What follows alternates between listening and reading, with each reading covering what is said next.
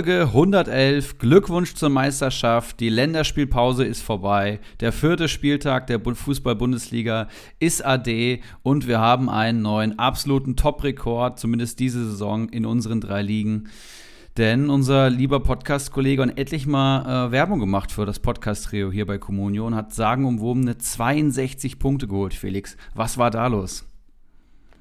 Ja, gute erstmal. Ähm, da hat einiges zusammengepasst und endlich macht sich auch mal der Mannschaftswert so ein bisschen bezahlt und ja, das hat dann tatsächlich gereicht, um mich auf Platz 1 zu katapultieren. Ich konnte es auch nicht fassen. Gerade gestern am Sonntag hat äh, ja, war gefühlt jeder Torschütze mir. Das war schon, war schon echt cool. Und natürlich, Serda, immer an ihn geglaubt, er dreht jetzt auf und gibt richtig Gas. Aber. Kaufempfehlung seit Tag 1, ja. ja, natürlich, natürlich. Aber wer zu dem Mann noch viel mehr sagen kann, ist unser Klopferfriedhof Stramboli. Gude, mein Lieber. Ja, Gude auch aus meiner Bude. Äh, schön hier zu sein. Ähm, erstmal Glückwunsch an dich, Felix. Hast natürlich mal wieder einen Hammer-Spieltag rausgehauen. Könnte jetzt tatsächlich so der Zeitpunkt sein, wo du wieder rasierst, wie letztes Jahr auch in Liga 3. Ähm, ja, der gute Suat, ich habe mir die Tore angeschaut. Äh, so kenne ich ihn. Das hat er auf Schalke gelernt und äh, es macht mich natürlich stolz, dass er einfach seinen Weg weitergeht, auch wenn er nicht mehr Teil von uns ist. Aber vielleicht kaufen wir ihn ja nächstes Jahr nach dem Aufstieg für 15 Millionen wieder zurück. Ja, das äh, werden wir dann mal sehen, ja. Ja, also sehr guter Zeitpunkt. Wir starten ja am Wochenende mit unserem großen ligaübergreifenden Cup, zu dem uns Erik gleich noch ein bisschen mehr erzählen wird, für den wir auch einen Sponsor gefunden haben, was uns sehr, sehr freut, aber das kommt gleich noch in aller Ausführlichkeit. Und ähm, das kommt natürlich sehr gelegen, weil die Marktwerte entsprechend anziehen und dann ähm, hoffentlich am Wochenende eine gute Mannschaft präsentiert werden kann, wenn es dann endlich losgeht am ersten Spieltag.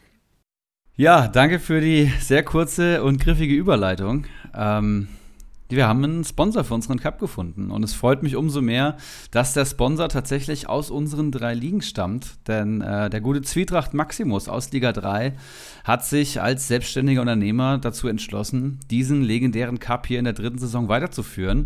Und äh, wir werden in der kommenden Saison nach dem LVM-Pokal, nach dem Keiler Cup, den guten Nextus Cup ähm, ausspielen. Und der wird jetzt kommendes Wochenende starten. Und äh, ja, freut mich sehr, wirklich sehr, sehr geil. Wir haben auch schon über Preise gesprochen, das klingt alles ganz hervorragend, aber da haben wir noch ein bisschen Zeit. Ich will euch vielleicht einmal ganz kurz sagen, was Nextus denn macht. Ähm, er ist seit, glaube ich, diesem Jahr erst selbstständig und Nextus ist eine ja, Personalberatung. Next Level Recruiting verspricht ähm, Zwietracht Maximus und das sieht auch schon sehr gut aus. Ich habe mir die Social Media Kanäle mal reingezogen. Ähm, ich weiß nicht, ob ihr mit äh, Zwietracht schon drüber gesprochen hattet. Nee kurz geschrieben, äh, habe ihm kurz geschrieben, dass ich mich freue, dass er äh, den Cup austragen, also sponsoren will, aber jetzt über Details hatten wir noch nicht gesprochen. Nee. Ja, auf jeden Fall haben wir ähm, keine besonderen ähm, Einspieler, ja, wie das letztes Jahr beim Keiler Weizen, äh, beim, beim Keiler Weißbier der Fall war. Deswegen werden wir euch einfach immer ein bisschen mit Nexus durch die Saison begleiten. Ähm, und ja, wir werden Zwietracht auf jeden Fall auch als Podcast-Gast wahrscheinlich mehrfach die Saison dazu hören. Da können wir nochmal drüber sprechen. Da wird es dann auch Infos zum, zum Pokal geben, zu den Preisen, was macht Nextus, Arbeitnehmerüberlassung, Personalberatung, vor allem in Norddeutschland, aber auch auch deutschlandweit. Also ich glaube, da haben wir einen Top-Sponsor gefunden. Freut mich wirklich sehr. Und natürlich an alle Hörenden hier, äh, wenn ihr irgendwelche Personalprobleme habt, dann muss hier Nexus kontaktiert werden. Das ist ja ganz klar, äh, dass die Werbung auch ein bisschen zielführend ist. Wendet euch an Zwietracht Maximus, der Mann hat Ahnung in allen Bereichen. Ist auch Platz 1 in äh, Comunio in Liga 3 jetzt äh, nach diesem Spieltag. Also ihr seht, da macht ihr auf keinen Fall was falsch. Sehr, sehr engagierter Manager auf jeden Fall. Ähm, ja, und dann sprechen wir natürlich am Ende vielleicht noch mal ein bisschen über den Nexus Cup, denn es geht ja am Wochenende los, wir haben es schon gesagt. Das heißt K.O.-Duelle für uns alle drei, das wird, glaube ich, knifflig. Aber ich würde sagen, wir starten wie immer mit der Transferschau. Here comes the money. Here we go. Money talk. Here comes the money,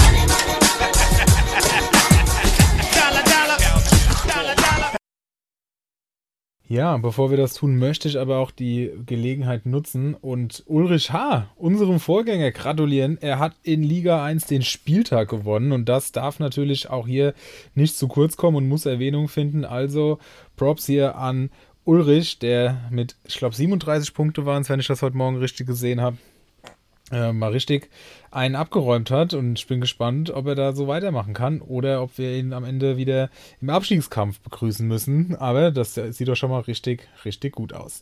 Ja, ähm, kommen wir zum eigentlichen Kerngeschäft dieser Rubrik und schauen auf die Transfers in der vergangenen Woche. Und ich muss sagen, es gab gar nicht so viele, die jetzt ins Auge gestochen sind aber habe dann doch zwei gefunden und zu einem haben wir dann auch eine Einschätzung des Kollegen.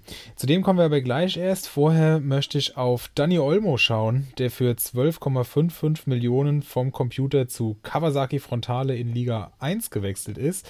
Der Marktwert liegt mittlerweile schon bei 12,9 knapp hat jetzt zwei Punkte geholt gegen Bayern und ähm, wurde nach einer Stunde ausgewechselt. Also die Rotation ist hier schon irgendwo eine Gefahr, aber dennoch halte ich persönlich diesen Transfer für sehr, sehr gelungen, weil Olmo sicherlich vor einer sehr entscheidenden und starken Saison steht, nach diesen vielen Turnieren, die er gespielt hat, bei denen er überzeugt hat. Und ich glaube auch, obwohl er rotieren wird, dass er sehr viel Spielzeit bekommen wird und den nächsten Schritt machen kann. Und dann sind eigentlich gerade bei dem momentan doch sehr teuren Markt 12,5 Millionen Ablöse für einen Dani Olmo in meinen Augen noch recht günstig und bin gespannt, was ihr ähm, zu diesem Transfer sagt. Ja, ich würde das auf jeden Fall unterschreiben. Ähm, halte auch sehr viel von Olmo. Ich denke, die Entwicklung von ihm ist auch noch nicht am Ende. Er wird sicherlich auch irgendwann wahrscheinlich zu Real oder Barca gehen. Ich kann es mir nicht vorstellen, dass er jetzt bei Leipzig alt wird. Aber er ist aktuell noch da, er kommt gerade erst wieder und äh, Leipzig hat jetzt auch ein sehr angenehmes Programm. Die hatten auch echt schon ein paar schwere Gegner dabei. Klar, die sind außer Form, aber bei den Gegnern, die jetzt kommen, angefangen von Köln, die ja einen guten Start hatten, aber sicherlich defensiv auch etwas anfällig sein könnten, ähm, kann ich mir schon vorstellen, dass da auf jeden Fall ein paar Scorer in den nächsten Wochen kommen und dass er auch gut und gerne mal schnell auf 14 Millionen steigen kann. Von daher bin ich da auch absolut pro. Ja, absolut. Und ich glaube, jetzt perfekter Zeitpunkt. Olmo spielt, glaube ich, jetzt schon so um den Transfer im nächsten Sommer Richtung Barcelona. Bei allem, was man so hört. Letzte Saison schon 131 Kommunio-Punkte geholt und einer der wichtigsten Leipziger. Und ich habe bei Olmo sogar immer noch das Gefühl, dass da noch viel mehr geht. Er hat letzte Saison nur fünf Tore geschossen und ist eigentlich gefühlt bei jeder Aktion gefährlich beteiligt. Also wenn da mal so ein bisschen der Knoten noch platzt und er noch mehr direkte Torbeteiligungen sammelt, ähm, dann ja, wird er die 150 knacken, da bin ich mir eigentlich ziemlich sicher. Und äh, Hendrik, du hast das Programm angesprochen. Köln, hast du gesagt, dann kommt Hertha, Bochum und Freiburg. Also Leipzig muss jetzt drei von vier Spielen verloren und äh, gegen die vier Gegner ist sicherlich überall eine Menge drin. Ja, und ähm, seinen Stellenwert hat man ja schon gesehen. Kaum ist er aus seinem wohlverdienten Urlaub wieder zurück, ähm, steht er direkt in der Startelf bei dem so wichtigen Spiel gegen Bayern. Also ich glaube schon, dass auch Jesse Marsch mit ihm plant. Und wie es auch schon gesagt das Einzige, was bei Olmo noch ausbaufähig ist, ist, oder was heißt das Einzige, aber mit das Größte ist natürlich der Abschluss. Er muss noch torgefährlicher werden, aber ich sehe keinen Grund, warum das nicht zeitnah erfolgen sollte. Wer ähm, noch heute da ist und wer auch schon torgefährlich ist, das ist Lukas Alario und der ist für 7,2 Millionen von Computer zu Lucky Gatoria gewechselt in Liga 3. Und bevor ich jetzt hier ähm, noch ein bisschen was dazu sage oder auch vor allem dann auch ihr, hören wir uns erstmal an, was der gute Lucky Gatoria selbst dazu gesagt hat. Moin Jungs, ich grüße euch. Ähm, ja, erstmal entschuldige ich mich äh, für meine wundervolle Stimme. Ich bin schön erkältet. Das Hamburger Wetter hat mich eingefangen. Äh, aber das hindert mich natürlich nicht daran, über meine Transfers zu sprechen mit euch. Ähm, ja, es geht um äh, Alario, wie ihr sicherlich schon erwähnt habt. Den habe ich mir geholt und dafür ähm, Hamadi Al-Gadioui abgegeben. Ähm, lange geübt, diesen Namen vollständig gut auszusprechen, könnt ihn jetzt auch ja, sofort aufschreiben, ohne einen Fehler zu machen. Ähm, ja, ich denke, Madi al ist an seinem Peak angekommen. Ähm, habe ihn für 8 Millionen abgegeben, habe ihn für 2,3 gekauft.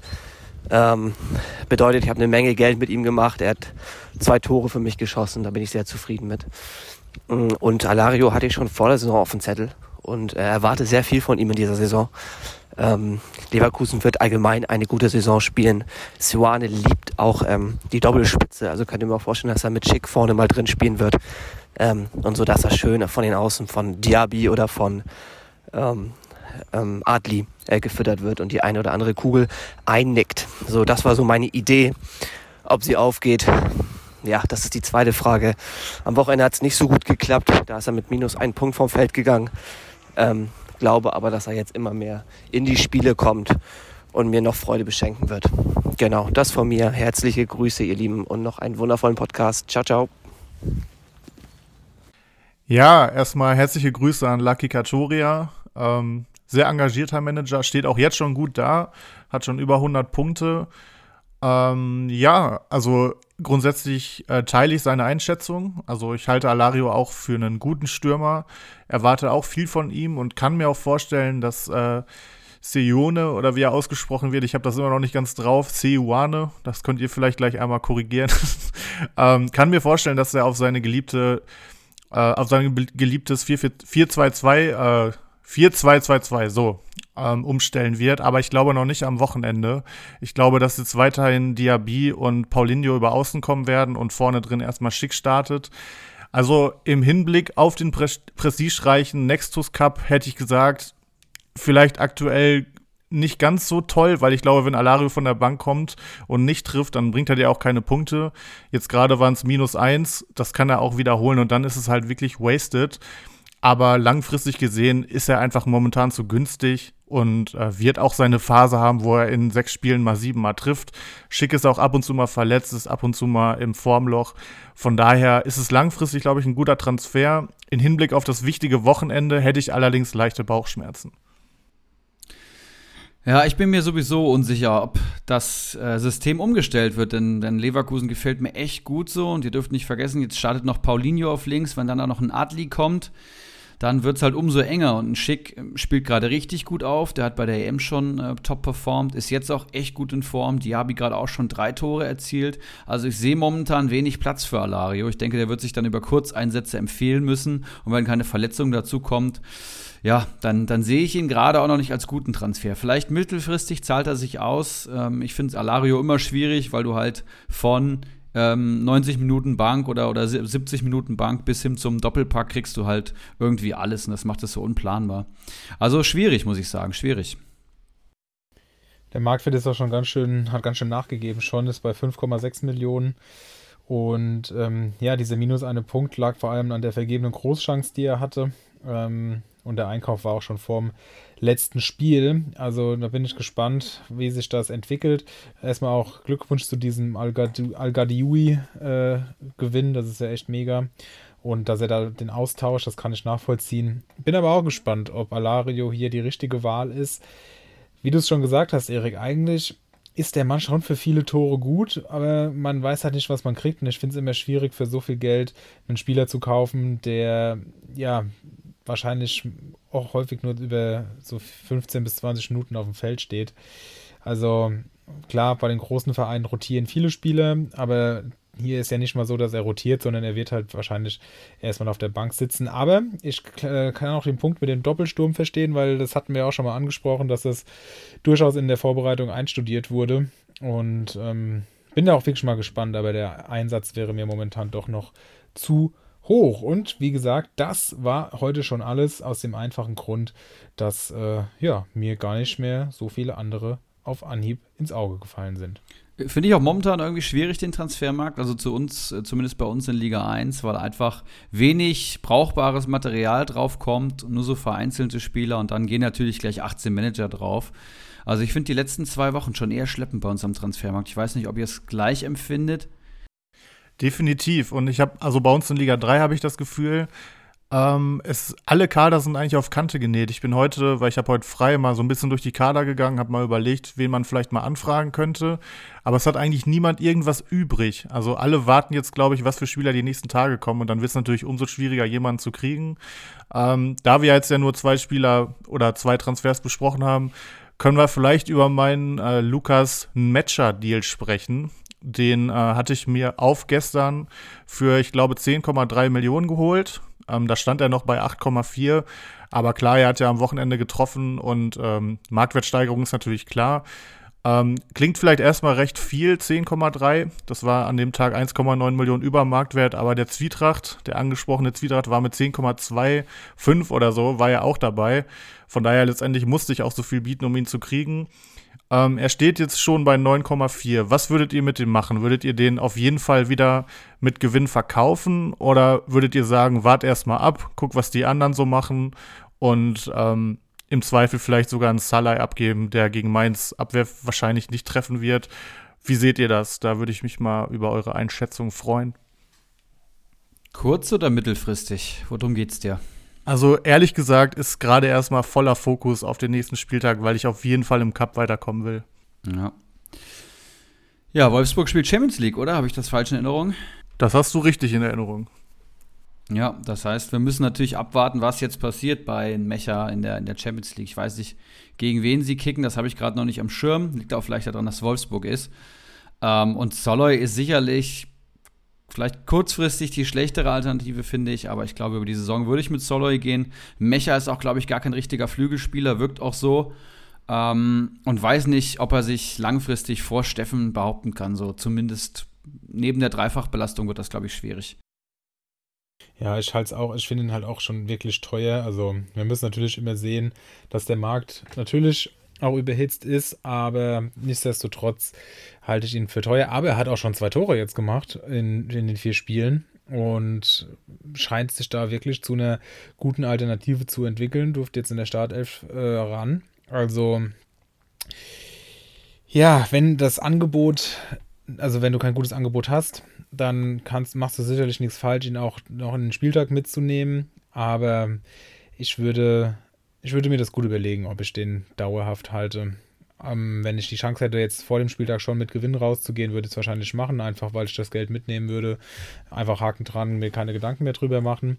Aber ja, muss man, das muss man einfach sehen, wie Erik auch schon gesagt hat, jetzt kommt die Champions League. Ähm, ich bin da wirklich mal gespannt, wie, was die auch für eine Auswirkung haben wird auf die, auf die Leistung insgesamt von Wolfsburg. Wir hatten es ja auch schon diskutiert, dass wir denen irgendwie immer noch nicht so recht trauen, obwohl sie eigentlich bisher Eigentlich total unfair, ja. Gewinnen, gewin, ja, gewinnen jedes Spiel knapp. Haben eigentlich auch eine gute Mannschaft. Also ich weiß gar nicht, woher dieses Misstrauen kommt, einfach nur von der schlechten Vorbereitung. Nee, wegen dem Trainer, denke ich auch, ne? Und jetzt dem Wechselfehler und ja, ja, klar. Da, kommt, da kam halt einiges zusammen. Aber bisher in der Liga machen sie es tadellos und ich bin gespannt, wie sich das entwickelt.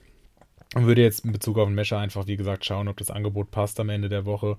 Und wenn nicht, mit einem Spieltag nehmen. Salah ist halt auch, ist halt auch die Frage, von dem erwarten wir alle viel.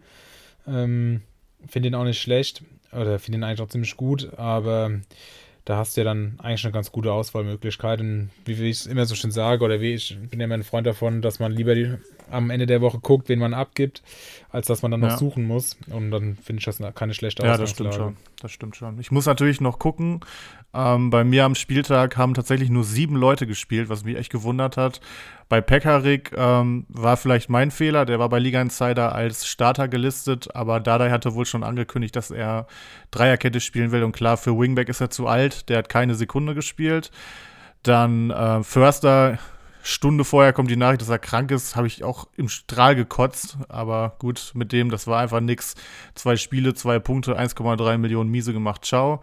Ähm, und der Bennett von Gladbach, da wurde ich nochmal richtig getrollt. Da hat Sofascore einfach angezeigt, der wäre in der 69. Minute eingewechselt worden und der hat überhaupt nicht gespielt. Das, das war Bennett und nicht Bennett, der äh, da eingewechselt wurde. Ich mach den Streamer und denk mir, ach komm, du wolltest eh duschen gehen, nehme mein iPad mit, dachte mir, komm, dann lässt du laufen, wenn der gleich sein Tor macht. Gucke und gucke und finde den einfach nicht. Dann dachte ich, hä, spielt er jetzt irgendwie hinten, weil sich der Netz ja noch verletzt hatte, aber er war einfach nicht auf dem Platz. Ja, dann hatte ich kurz in der Communio-Liga ähm, geschrieben, ob der überhaupt auf dem Platz steht und dann meinte der Mr. Gästeblock, wahrscheinlich sogar aus dem Stadion, nee, nee, der spielt gar nicht. Ja, super gelaufen. Ähm, dementsprechend muss ich jetzt natürlich auch ein bisschen gucken. Ähm, ich bin jetzt gerade noch ein bisschen im Minus, halt, weil ich jetzt den, wie wird er denn jetzt eigentlich ausgesprochen? Ich habe einen Matcher gesagt. Ich glaube, Erik hat Mecha gesagt und äh, was hast du gesagt, Felix? Mescher, genau. Mescher, Mecha und Matcher steht es zur Auswahl. ich weiß ehrlich gesagt nicht, was richtig ist. Ich habe auch das Gefühl, bei der U21 EM wurde auch teilweise Verschiedenes gesagt. Aber wir schweifen ab. Ähm, ich muss halt ich gucken, glaube, er heißt ein Matcher. Ja. Matcher. Ich habe es okay. gerade gegoogelt, ja. Ähm, ich muss halt ein bisschen gucken, dass ich die anderen Positionen auch noch befülle. Nicht, dass ich dann nächsten Spieltag nur mit sechs oder sieben Spielern spiele. Aber ähm, ja, wird schon. Also ich, wie du schon gesagt hast, Felix, ich bin ja eigentlich in einer ganz guten Ausgangslage, dass ich erstmal habe. Ähm, kann mir auch vorstellen, dass ihn vielleicht jemand aus der anderen Liga möchte. Ich will ihn natürlich mit Gewinn verkaufen, aber da bin ich auch noch ganz positiv. Von daher schauen wir mal. Sehr gut. So Männer, letzte aus. Woche schon ähm, Länderspielpausen-Special. Da haben wir, ich glaube, neun Kader bewertet. Da haben wir richtig Gas gegeben, was die Kaderbewertung angeht. Aber wir haben noch einige Kader offen in unseren Ligen und ich finde das eigentlich fast angenehmer, äh, während der Saison zu bewerten. Da hat man eine schöne, schon eine schöne Diskussionsgrundlage. Und wir wollen heute gerne noch zwei Kader durchgehen. Und äh, der erste, den ich mitgebracht habe, ähm, heißt Bolek aus Liga 1 und ähm, steht aktuell auf Tabellenplatz, lass mich gerade schauen, 14. Also immer noch drei Plätze vor mir, aber für unsere Liga schon im unteren Drittel. Das spricht nicht für mich, muss ich sagen. Ähm, und im Tor hat er tatsächlich Kubek stehen und Lotka als Ersatztorhüter, also keinen Stammtorhüter. Ähm, in der Abwehr Niakate, Udokai, Marton Dardai und Cefuig. Niakate schon 20 Punkte geholt, der Rest eher dünn, muss man sagen. Im Mittelfeld Kone, Vargas und Schneider. Kone kommt jetzt, glaube ich, zurück. Vargas 5 Punkte bisher.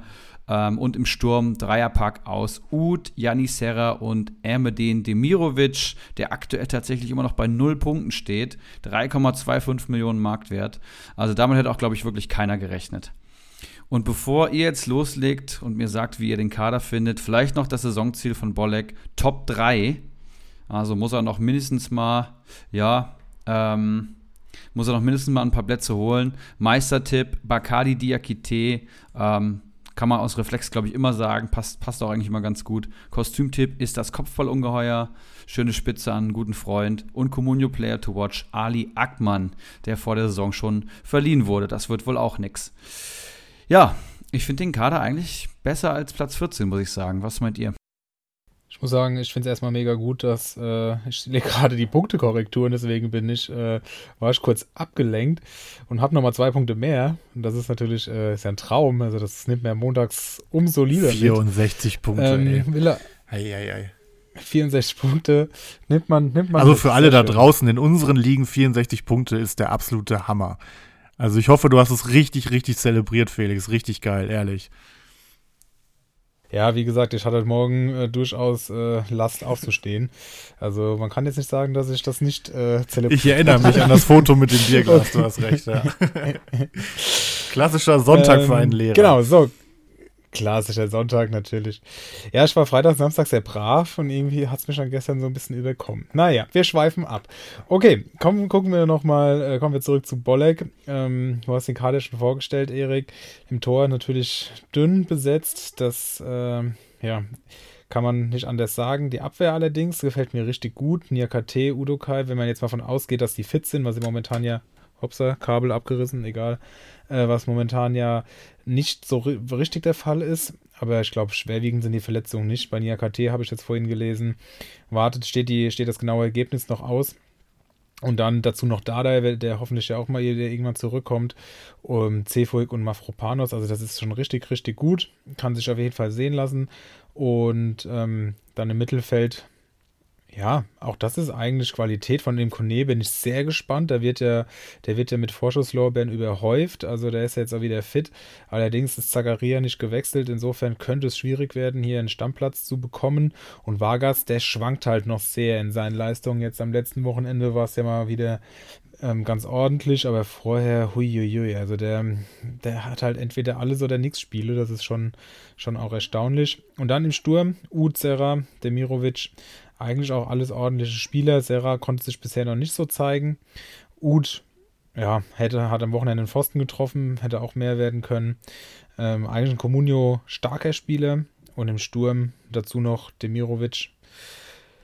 Ja, ähm, bin ich auch mal gespannt, wie sich das jetzt entwickelt. Wir sind ja alle so ein bisschen ratlos, was den angeht, aber der wird hier scheinbar durchgezogen. Also ich finde den Kader deutlich besser als den Tabellenplatz.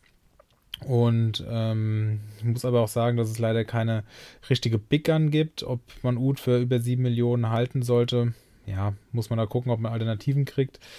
Ähm, insgesamt aber 4, 5, 6, 6 Stammspieler, 7, ja. Ja, Licht und Schatten. Also einiges Gutes, Es ist keine Katastrophe. Könnte auch besser sein als Platz, was hast du gesagt, 14? Ähm, also summa summarum würde ich sagen 5,5 Rutschbandpunkte.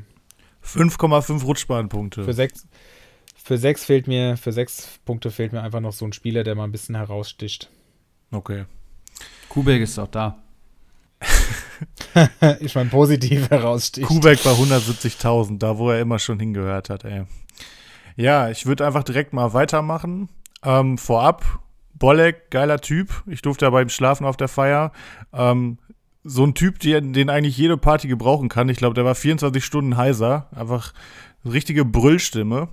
Ähm, ja, von daher soll er das, was ich jetzt sage, nicht persönlich nehmen, weil ich sehe den Kader tatsächlich ein bisschen kritischer als du, Felix. Torwart hat er nicht. Ähm, von den Verteidigern sind drei angeschlagen. Dada spielt wahrscheinlich nicht, den kann man ausklammern. Udo Kai ist auch noch nicht klar, ob er zurückkehrt. Ähm, und ich sag mal, vorab, ich bewerte jetzt mal auf den nächsten Spieltag hin, weil er ist einfach wichtig. Das ist der ligaübergreifende Cup. Ähm, da will man einfach performen. Ähm, und da Hallo, das ist der Nextus Cup. Man der Nextus Cup. Nennen, Natürlich. Er, es wurde ja auch noch gar nicht benannt bisher. Von daher absolut frech, dass ich äh, jetzt nicht Nextus gesagt habe. Aber wurde ja jetzt noch mal dreimal gemacht. Von daher, ich hoffe, das reicht. Ähm, ja, also Dada wird wahrscheinlich nicht spielen. Das hat sein Vater heute ähm, ja, geleakt. Der äh, Udukai weiß man auch noch nicht, ob er zurückkommt. Bei Nia KT steht noch eine Diagnose aus. Also klar, das ist an sich eine gute Abwehr, aber einen kann man vielleicht vertragen, ähm, einen verletzten oder einen angeschlagenen Spieler, aber gleich drei, die alle eigentlich an sich gut wären. Das ist natürlich schon bitter. Mavropanos ist richtig on fire. Da hasse ich mich auch für, dass ich auch den vor der Saison abgegeben habe. Hätte ich den in meinem Kader, würde ich auch deutlich besser dastehen. Aber gut, der ist im Zuge für den Malentransfer äh, gegangen. Von daher ist es vielleicht auch okay. Sefuig, ja, wird wohl spielen bei den ganzen Ausfällen, aber was dabei rumkommt, Gut, vielleicht gar nicht so schlecht. Die spielen gegen Fürth. Ähm, der ist ja eher offensiv orientiert. Vielleicht ist der fürs Wochenende gar nicht so schlecht. Aber ich sag mal, da spielen nur zwei. Das heißt, Torwart dazu gezählt, spielen einfach nur zwei von fünf Spielern, sage ich mal. Im Mittelfeld, Kone ist ein Versprechen für die Zukunft, aber ich denke, dass er jetzt erstmal langsam herangeführt wird, vielleicht ein paar Minuten sieht, da wird auch noch nicht viel bei rumkommen. Schneider ist ein Füllspieler. Ähm, Vargas ja, also Vargas finde ich immer ganz okay, hat bisher aber auch nur fünf Punkte. Augsburg bisher auch echt gerade offensiv noch nicht stark, äh, muss man schauen. Ähm, ist, denke ich, in Ordnung, der kann immer mal ein Tor machen, aber super ist das auch nicht, sage ich mal. Und vorne, ja, Uth spielt halt gegen Leipzig, muss man halt sehen, wie Leipzig jetzt so drauf ist. Ähm, defensiv, da waren ja doch äh, ein paar Fehler dabei, die man so nicht von denen kennt. Äh, und Köln ist einfach gut drauf, von daher, den finde ich gut. Also da kann man eigentlich kaum meckern. Aber Serra spielt momentan eine sehr kleine Rolle bei Bielefeld. Ähm, ja, wird wahrscheinlich wieder eingewechselt, holt vielleicht ein, zwei Punkte. Aber viel mehr ist wahrscheinlich nicht drin. Und ähm, ja, Demirovic haben wir die letzten Wochen oft thematisiert. Man versteht es nicht, aber er ist einfach außen vor. Und ähm, er punktet auch nicht. Also er hat ja schon drei, vier Mal gespielt jetzt, aber er punktet einfach nicht. Und dann ist das, also da frage ich mich jetzt wirklich, wie ein guter Spieltag dabei rumkommen soll. Also klar, Mavropanos wird ein paar Punkte hamstern. Ein Sefuig macht vielleicht ein ganz gutes Spiel. Also jetzt im Best Case sagen wir Mavropanos fünf Punkte, Sefuig drei. Äh, Kone holt einen nach Einwechslung, Vargas trifft und holt sieben. Ähm, und Uth macht auch eine Bude. Dann sind es trotzdem nur, ich sag mal, 25 Punkte. Ähm, ich kenne seinen Gegner gerade nicht, aber selbst damit könnte es eng werden und das ist schon der absolute Best Case. Von daher, ähm, wenn alle fit wären, fände ich absolut solider Kader, aber sind nun mal nicht alle fit. Ich hätte, glaube ich, mindestens einen mal verkauft, weil ich sag mal, Udo, Kai und Dada sind auch nicht erst seit gestern verletzt. Von daher ähm, kann ich da tatsächlich nur glatte fünf Punkte geben, aber drücke natürlich Bolek die Daumen, dass er eine Runde weiterkommt. Ja, er spielt gegen seinen Bruder Havanna aus Liga 2. Also wunderschönes Brüderduell in der ersten Runde des Nextus Cup. Finde ich sehr, sehr spannend. Ich will den Kader ein bisschen mittelfristiger bewerten und jetzt nicht nur auf den nächsten Spieltag und dann sehe ich vor allem wieder, dass Bolek wieder ähm, einfach nur Talente einkauft. Also er hat einfach ein Fable für sehr, sehr junge Spieler. Vielleicht ein großer Karrieremodus-Fan bei FIFA, ich weiß es nicht. Aber Demirovic 23, Serra 23, Vargas 23, Kone ist, glaube ich, erst 20, Mavropanos äh, 23, Marton Dardai ist, glaube ich, erst 19, Udukai 24, Niakate 25. Ähm, und wenn die alle fit sind und mal so ein bisschen in Wallung kommen, also ein Kone hat seine regelmäßigen Einsatzzeiten, ein Vargas trifft endlich mal das Tor, ein Serra bekommt mehr als 15 Minuten, ein Demirovic ist endlich Stammspieler, ähm, Dardai, wenn er fit ist, wird er sicherlich auch Stammspieler werden, Udukai erst fünf Punkte, da sind wir mehr gewohnt, dann finde ich den Kader schon ganz geil. Und ähm, ja, das ist vor allem ein Kader, der sich, glaube ich, mittelfristig auszahlen wird. Und Bolle kam ja auch letzte Saison vor allem hinten raus dann stark zurück, hat schwach angefangen. Ähm, ich gebe hier die sechs Ibra-Punkte und wir kommen auf einen Schnitt von 5,5. Gut, dann haben wir einen Kader, der sicherlich spannend ist in, in jede Richtung. Wir sprechen über Mr. Gästeblock aus Liga 3. Ähm, ja, Henrik, es ist deine Stammliga. Er ist abgestiegen von Liga 2 in Liga 3. Ähm, stell uns doch gerne mal den Kader vor. Der gute Mr. Gästeblock. Abgestiegen und neu in Liga 3 äh, findet er sich nach vier Spieltagen auf Platz 14 wieder mit 63 Punkten. Das hat er sich sicherlich auch äh, besser vorgestellt, ähm, gerade weil er auch gerne eine große Schnauze hat. Ist auch gerne gesehen, kann er gerne weiter haben. Ich mag sowas.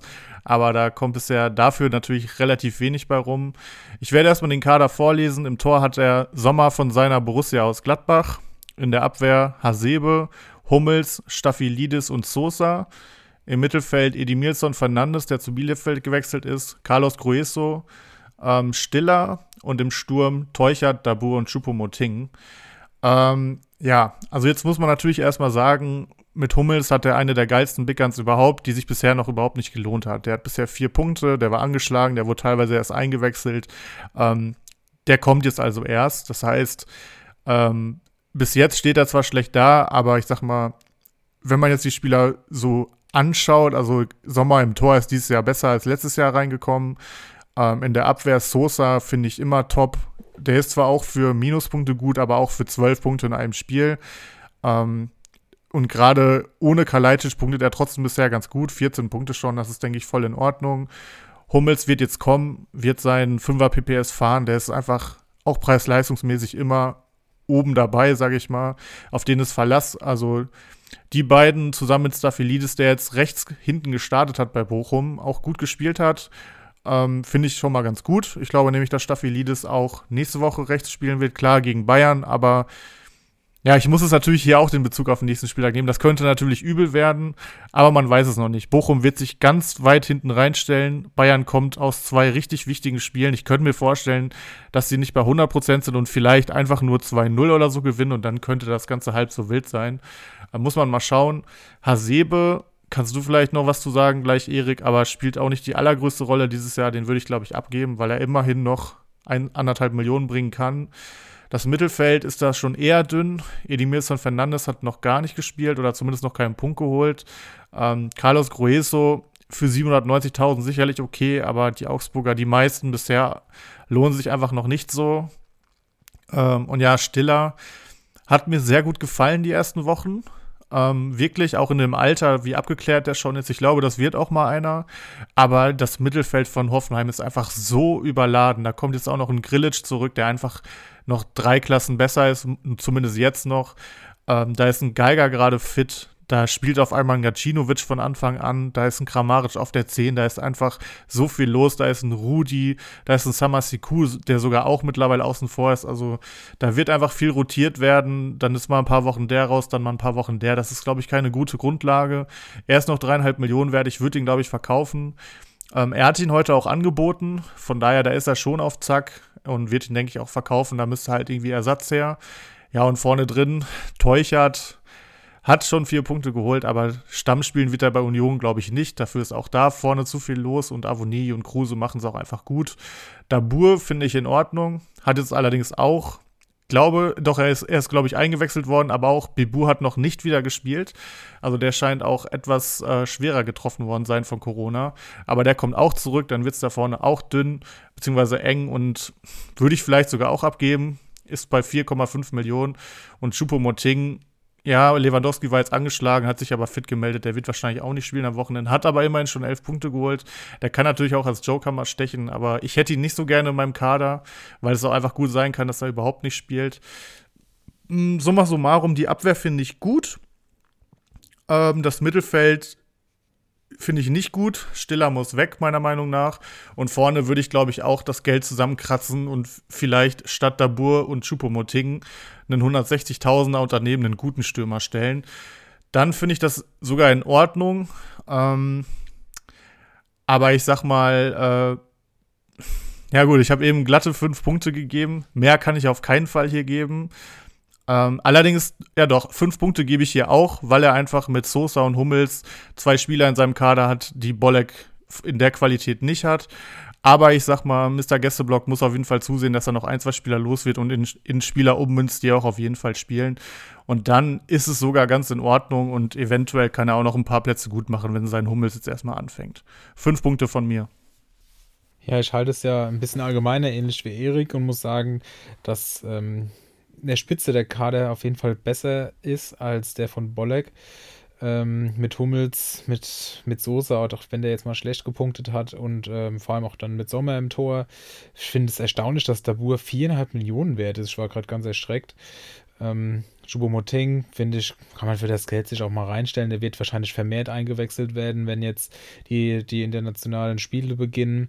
Also Bayern ist dann auch immer spät für ein Tor noch gut. Warum? Warum nicht für dreieinhalb Millionen? Aber auch die Idee, wenn es sich dann ergibt, einen Stürmer für 8 Millionen reinzustellen und nebendran einen Füllspieler finde ich auch nicht schlecht. Muss es halt erstmal geben. In Liga 3 ist es ja immer so eine Sache und Stiller würde ich auf jeden Fall auch abgeben. Entsprechend sehe ich außer Hummels und Sosa eigentlich keinen Spieler, der mich so recht überzeugt. Selbst wenn jetzt Dabur und Stiller und ja, keine Ahnung, mit Abstrichen noch Schupo verkauft werden würden, ähm, dann wäre zwar Geld da, aber da muss auch erstmal Ersatz an Land gezogen werden. Und ähm, deswegen gehe ich auch mit fünf Punkten, weil mich, ich finde es ein bisschen schwächer als den Kader zuvor, weil er in der Tiefe halt einiges fehlt und Hummels alleine das nicht wettmachen kann und bisher halt auch nicht überzeugt hat. Aber ich bin auch der Meinung, dass der sehr bald wieder seinen gewohnten Schnitt fahren kann. Mr. Gästeblock, guter Mann, habe ich ja, ich glaube, ich erzähle es jetzt zum dritten Mal, aber es hat irgendwie, weil die Folgen immer verloren gegangen sind, nie den Weg nach draußen gefunden, habe ich ja schon vor euch kennengelernt auf Mallorca. Ähm, und dann in der Facebook-Gruppe haben wir dann gesehen, dass wir beide in dieser Gruppe sind. Sehr witzig. Und äh, so klein ist halt manchmal die Welt. Deswegen schöne Grüße an Heine. Und äh, ja, hoffe, dass er demnächst mal, wenn ich es dann auch mal schaffe, zur Feier oder zur Wanderung oder zu welchem Event auch immer, dass wir dann nochmal auf die guten alten Zeiten in der Rutschbahn anstoßen können. Herrlich, schönes Statement. Ähm, ich will ja mal ein bisschen polarisieren und gebe natürlich auch die fünf Punkte um mir einen schönen Konsens hervorzurufen. Ich finde Hummels und Sosa auch echt spitze. Ähm, Sosa vor allem durch seine Flanken stark. Äh, Hummels kommt jetzt erst. Und äh, ja, aber so ab Mittelfeld ist kein Spieler dabei, den ich gerne in meinem Kader hätte, muss ich sagen. Also Fernandes bei Bielefeld, nee, Goreso auf keinen Fall. Stiller finde ich zu teuer, hat äh, Henrik super angesprochen. Teuchert trotz drei Einwechslungen, vier Punkte, jetzt gar nicht mehr eingewechselt, also Tendenz auch absteigend. Choupo-Moting, ja, wird seine Einsätze bekommen, trifft dann vielleicht jedes sechste, siebte Spiel mal, mehr auch nicht. Und Munas Dabur für viereinhalb Millionen ist eine absolute Frechheit. Ähm, kann man nicht machen, deswegen, wie gesagt, auch die fünf, macht im Durchschnitt fünf. Mr. Gästeblock tatsächlich sehe ich auch mehr Punkte schon geholt als ich ähm, in der Liga. Von daher ähm, muss ich hier kleine Brötchen backen. Ohne Hummels. Wie bitte? Ohne dass Hummels für ihn gespielt hat. Ja, das, das macht sich besser. Das ist schon traurig, ja, ich, ey. Ja, ich weiß auch nicht. Aber ich habe jetzt natürlich den besten äh, Spieltag meiner bisherigen Saison mit sagenumwobenen 23 Punkten gehabt und einem Freistoßtor von ähm, Rafael Guerrero. Also es geht natürlich bergauf, es muss bergauf gehen. Gut, haben wir die zwei Kaderbewertungen auch abgehakt. Dann würde ich sagen, können wir direkt zum heißen Eisen gehen. Und hier haben wir, glaube ich, eine ganze Menge Namen zu nennen heute.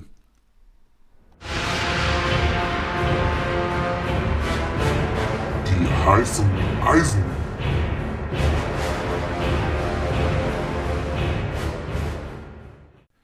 Ja, die geliebten heißen Eisen, da sind sie wieder.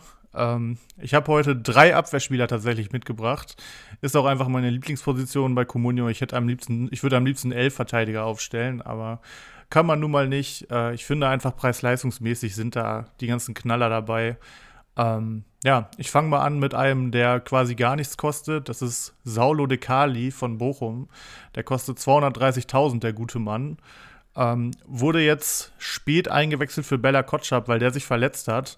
Ähm, ist natürlich noch nicht ganz klar bei Bella Kotschap, aber es sah nicht so gut aus, fand ich. Ähm, und ich sag mal, wenn er länger ausfällt und äh, Leitsch, bei dem sich seine Verletzung auch sehr zieht, finde ich, auch weiterhin nicht über den Damm kommt, dann äh, kann ich mir hier tatsächlich vorstellen, dass die Kali gegen Bayern in der Innenverteidigung aufläuft will man vielleicht nicht unbedingt einen äh, eher schwachen Innenverteidiger gegen Bayern aufstellen. Aber ich erinnere auch an Alexander Hack vom letzten Jahr. Der hat gegen Bayern trotz drei oder vier Gegentoren acht oder neun Punkte geholt. Einfach weil er tausend Bälle ins Ausgepölt hat. Saulo De Cali ist auch ein sehr limitierter Innenverteidiger, genau wie Hack. Ähm, und der wird auf jeden Fall seine Aktionen haben. Er kann natürlich mit minus drei Punkten rausgehen, er kann aber auch mit fünf Punkten rausgehen. Das ist bei solchen Spielern einfach schwer einzuschätzen. Aber ich denke mir, für 230.000 kann man ihn sich sogar gut in den Kader holen und gar nicht aufstellen und hoffen, dass vielleicht bei Leitsch und Bella Kotschab es länger dauert, insofern man sowas hoffen sollte. Und ähm, ja, ich sag mal, bei Lampropoulos hat, hat auch, den hatte auch niemand auf dem Schirm vor ein paar Wochen. Mittlerweile ist er da hinten gesetzt, weil immer irgendwer ausfällt. Und warum sollte man es bei Dekali nicht probieren, finde ich.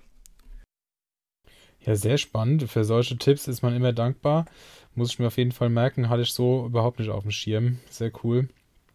Ähm, dann mache ich auch mit dem Verteidiger weiter. Ich hoffe, wir kommen uns hier nicht in die Quere. Und das ist äh, Jeremiah St. Just von Mainz 05, der mit einer 7,8 auf jeden Fall ganz weit vorne dabei war bei den Mainzern, die ja aktuell auch hervorragend performen. Ich weiß gar nicht, also mittlerweile macht mir das tatsächlich ein bisschen Angst. Haben ja eine mega Rückrunde gespielt und irgendwie hört es nicht auf. Also vielleicht sind die ja wirklich ganz gut. Ähm, hat 14 Punkte jetzt in drei Spielen geholt und für einen Marktwert von noch unter 5 Millionen, 4,99, ähm, finde ich das doch auf jeden Fall noch einen akzeptablen Preis. Man bekommt hier wirklich einen sehr stabilen Abwehrspieler und ähm, ja, fast fünf Punkte im Schnitt sind oder 4,6 sind doch tatsächlich auch, äh, können sich sehen lassen. Und ich denke, dass das durchaus, äh, dass darauf aufzubauen ist. Ja, den habe ich tatsächlich auch äh, rausgenommen, St. Just. Der ist auch statistisch absolut auffällig. Also ähm, Heute 5 Millionen wert, 4,99 tatsächlich. 14 Punkte geholt in nur drei Einsätzen, eben keine 4. Macht ein PPS von 4,67. Ich glaube, Mainz jetzt das zweite zu Null Spiel in Folge. Die Mainzer Verteidiger rasieren alles weg, Comunio punktetechnisch. Und der PPM liegt auch bei 0,94 bei äh, St. Just. Also auch in dem Preissegment würde ich fast noch zuschlagen. Und Mainz ist halt unfassbar geschlossen als Mannschaft. Ne? Also da bringt es jetzt auch gar nicht so, die Spieler ähm, rauszustellen, wenn du Bundesliga schaust, aber wenn du Comunio schaust und du siehst dann just sieben Punkte ähm, auswärts in Hoffenheim, das ist natürlich schon ein Traum. Also absoluter Top-Player aktuell. Und die haben einfach die Hoffenheimer komplett kalt gestellt. Also ich habe recht viel vom Spiel sehen können. Ähm, Hoffenheim bis, bis, bis vor dem Spiel offensiv wirklich stark, hat auch gegen Dortmund zwei Tore gemacht, hätten auch drei sein können ähm, gegen Augsburg 4 geschossen, aber ähm, das war nicht mal knapp. Also Mainz ganz souverän gespielt in Hoffenheim. Die haben bisher nur gegen Bochum Gegentore bekommen. Ich glaube, in Bochum neuer Aussteiger, das kann mal irgendwie passieren. Aber zu null gegen Leipzig, zu null gegen Hoffenheim. Also ich finde die Verteidiger von Mainz alle drei interessant. Ähm, wenn Nia KT ausfällt, spielt auch Hack wieder. Also wer den am, am Spieltag kriegen kann, auf jeden Fall auch zuschlagen. Ähm, einfach mal probieren, weil wenn er spielt, dann holt er wahrscheinlich auch 5, 6 Punkte gegen Freiburg.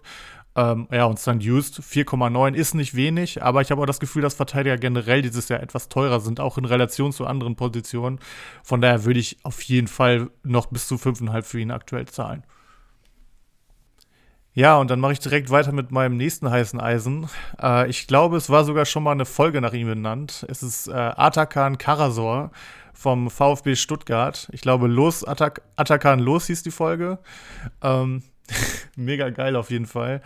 Ähm, ja, kostet aktuell 1,86 Millionen, ist in der Abwehr gelistet und ähm, du kannst ja gleich mal sagen, Erik, wie du ihn im Stadion ähm, empfunden hast. Er hat auf jeden Fall drei Punkte gegen Frankfurt geholt. Er hat durchgespielt, was auf jeden Fall ähm, schon ein Zeichen ist, sage ich mal. Mangala wurde eingewechselt, aber nicht für ihn. Ähm, zudem fällt Anton durch seine gelb-rote Karte jetzt aus und äh, er könnte in die Dreierkette rutschen. Ähm, ich gehe davon aus, dass er tatsächlich starten wird am Wochenende. Ob dann in der Innenverteidigung oder auf der 6, weiß man nicht. Und da muss ich sagen, mit 1,86 Millionen ist es echt in Ordnung. Ähm, wenn er mal spielt, dann punktet er manchmal auch echt ganz gut. Und äh, von daher ist es auch ein Spieler, den man sich aktuell gut in den Kader holen kann, finde ich. Ja, ähm, im Stadion war er sehr unauffällig, das kann ich hier vielleicht gleich mal einwerfen. Also Endo ist ein sehr auffälliger ähm, Spieler, der ist tatsächlich ziemlich gut, aber Karasor ähm, kommt vor allem über die Zweikämpfe, ne? wenn er sie dann führen kann und äh, ist jetzt wirklich nicht rausgestochen. Apropos, wie war es eigentlich im Stadion? Jetzt wolltest du mal ein bisschen erzählen. Ja, es war mega geil. Also, ähm, ich war zwei Jahre nicht im Stadion und bin auch echt recht früh hingefahren, weil ich Angst hatte, dass man nicht rechtzeitig reinkommt, weil man ja ähm, den Impfnachweis erst zeigen muss. Und wenn das 25.000 Menschen machen wollen, dauert das natürlich, aber das hat alles super geklappt. Bestes Wetter, Sonnenschein im Waldstadion. Ähm, geile Plätze gehabt, Oberrang, erste Reihe in der Nordwestkurve. Und äh, ja, ein Spiel gesehen, wo die Eintracht absolut überlegen war. Leider hat es hinten raus nicht geklappt, aber durch die ganzen Großchancen, die Frankfurt vermasselt hat, war es halt konstant spannend und es hat sich im Stadion noch einiges getan. Von einem neuen Caterer bis hin zum neuen Videowürfel. Also summa summarum, es war der Hammer. Ich probiere jetzt für jedes Heimspiel, wo ich Zeit habe, wieder Karten zu bekommen und auch gegen, äh, in den Europa League-Partien. Und äh, ja, Stimmung war natürlich nicht so wie äh, mit Ultras. Das war schon was ganz anderes, als ich aus dem Waldstadion gewöhnt bin. Aber ähm, zum Fußballschauen allemal geil. Und ich hatte das Erlebnis halt so lange nicht. Ne? Da kannst du das. Erst als ich da wieder saß, habe ich gemerkt, was mir da gefehlt hat. Also echt geiles Erlebnis für einen Sonntag. Zum Spiel sage ich später vielleicht nochmal was. Okay, ja, cool. Das freut mich sehr. Ähm, Stadion hat ja doch immer was. Ich werde jetzt auch so langsam, aber sicher bin ich auch wieder so ein bisschen motiviert, mir auch mal wieder Karten zu organisieren für Dortmund. Ähm, ist ja doch immer ein Erlebnis, aber die ganze Zeit war es irgendwie noch nicht so auf dem Schirm, aber es scheint sich ja jetzt abzu. Und es zeichnet sich ja jetzt ab, dass das doch von Dauer ist, dass auch die Zuschauer da, da sein dürfen. Und dann, ja, hätte ich da auch mal wieder Bock drauf. Auf wen, Achtung, Überleitung, auf wen ich auch Bock habe, das äh, ist Lenz, wo wir es ja gerade von der Eintracht haben, der ähm, seinen Stammplatz in der Viererkette gefunden hat, den Neuzugang, und mit einer 7,6 gestern bester Frankfurter war. Hat schon 16 Punkte geholt, also damit einen Schnitt von 4. Und er hat ja auch schon bei Union gezeigt, dass er wunderbar in das Sofascore-Muster eigentlich reinpasst. Von daher glaube ich, dass man hier aktuell noch, ich glaube, für 3,8 ist er zu haben, also wirklich noch ein gutes Schnäppchen machen kann, wenn er an diese Form anknüpft. Und das ist tatsächlich auch mal ein zweites heißes Eisen. Das gibt's doch nicht. Vielleicht hätten wir, uns doch, hätten wir uns doch absprechen Das ist der Beweis dafür, dass wir uns nicht absprechen. Nee, ich habe auch Christopher Lenz genommen, ähm, denn der hat tatsächlich die Ecken von rechts geschossen. Und ähm, damit auch einige ähm, gute Möglichkeiten vorbereitet, äh, holt sechs Punkte gegen Stuttgart, war auch absolut solide und macht offensiv halt auch mehr als ein Durm auf der anderen Seite, der aber auch gar nicht so schlecht war. Da war viel Platz auf den Außen gegen Stuttgart. Und äh, ja, Glasner hat seine Elf zumindest in der Viererkette hinten gefunden, habe ich das Gefühl. Ähm, Durm vielleicht noch ein Wackelkandidat, aber ein Lenz wird nahezu jedes Spiel machen, ähm, wenn fit und nicht überspielt. Und dann ist das ein Mann für mich für die 100 Punkte, muss ich sagen. Also das ist schon sehr überzeugend, auch statistisch sehr, sehr auffällig. Und der PPS aktuell bei 4 und die Eintracht ähm, hat jetzt bisher wirklich keine gute Saison gespielt. Und äh, PPM auch über 1, das ist immer ein sehr gutes Zeichen. Und unter 4 Millionen ist es eine Kaufpflicht. Da kann man sogar leicht overpayen, wenn man langfristig plant, finde ich aktuell. Sehe ich tatsächlich auch zu 100% so. Ähm, was ich dich noch fragen wollte, du hast gerade gesagt, der schießt die Standards von rechts. Wer schießt die denn sonst? Weil Kostic wurde ja nur eingewechselt. Macht er die sonst von beiden Seiten, Kostic? Oder? Das kann ich dir ehrlich gesagt nicht sagen, wer die sonst von rechts geschossen hat. Aber alles, was von links kommt, das schießt auf jeden Fall ein Kostic. Das ja. kann ich dir sagen. Und alle direkten Freistöße von der rechten Seite schießt auch ein Kostic. Da bleibt dann gar nicht mehr so viel übrig. Weiß nicht, ob ein Lenz das jetzt langfristig fortführt, aber in dem Spiel war es so. Aber immerhin. Und ich sag mal, die Statistiken sind ja wirklich gut.